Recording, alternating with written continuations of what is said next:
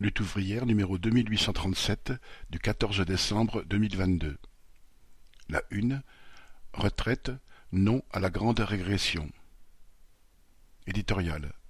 Retraite, non à la grande régression. La guerre en Ukraine menace, à tout moment, de dégénérer en conflit plus large. L'envolée des prix, ahurissante pour l'énergie, force certaines entreprises à s'arrêter. Le pays risque d'être plongé dans le noir et, pour l'éviter, le gouvernement prépare des coupures d'électricité.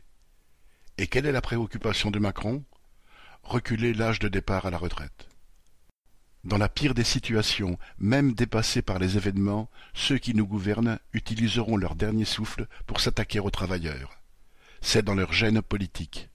Pour eux, gouverner, c'est servir les intérêts de la bourgeoisie et donc imposer des sacrifices aux travailleurs.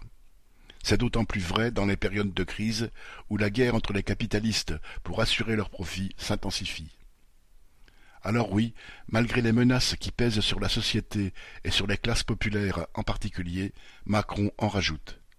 Après avoir réduit les indemnités chômage, il veut sabrer dans les droits à la retraite. Macron s'est encore donné quelques semaines pour préciser son projet de loi, mais celui-ci sera présenté courant janvier. Il y aura ensuite quelques semaines de cinéma où l'opposition s'agitera à l'Assemblée. Et, si nécessaire, le coup de sifflet final sera donné par le 49-3. Tout cela pour une entrée en vigueur de la réforme à l'été 2023. Seule l'intervention des travailleurs peut empêcher cette attaque au pas de charge. Pour l'instant, l'opposition massive à ce recul n'est mesurée qu'au travers des sondages eh bien, il va falloir l'exprimer dans les entreprises et dans la rue, au travers de grèves et de manifestations. Pour bien des travailleurs, la priorité est de réussir à se chauffer et se nourrir correctement malgré l'envolée des prix. Cela alimente, dans toutes les entreprises, un mécontentement sur les salaires. Il faut le faire entendre et le transformer en un coup de colère général contre la politique anti-ouvrière du gouvernement et du grand patronat. La défense de notre pouvoir d'achat et de nos retraites constitue un seul et même front de combat. C'est parce que les capitalistes n'augmentent pas la salaire de base et font ici la diversion avec des primes que les caisses de retraite ne se remplissent pas.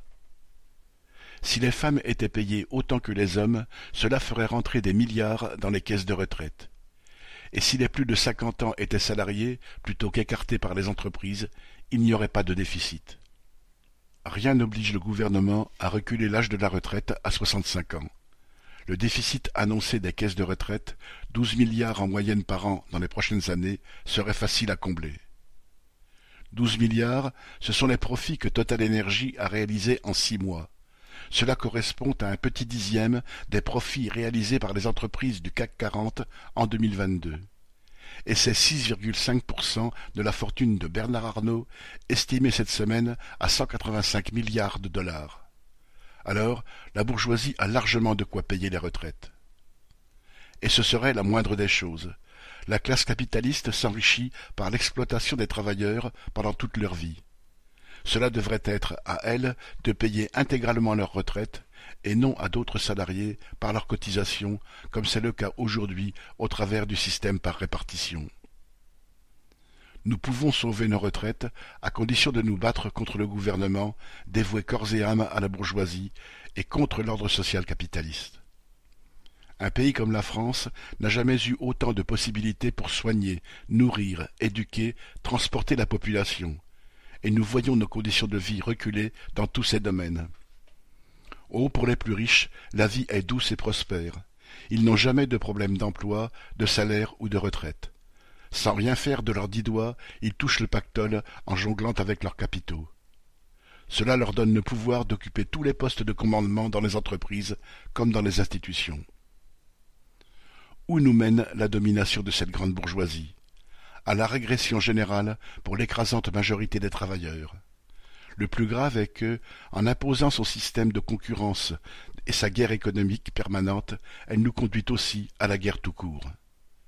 Alors, les travailleurs doivent affirmer leurs revendications et se battre avec la conviction d'avoir tout à gagner à contester cet ordre social. Nous ne sommes pas condamnés à la domination de la bourgeoisie et de ses politiciens.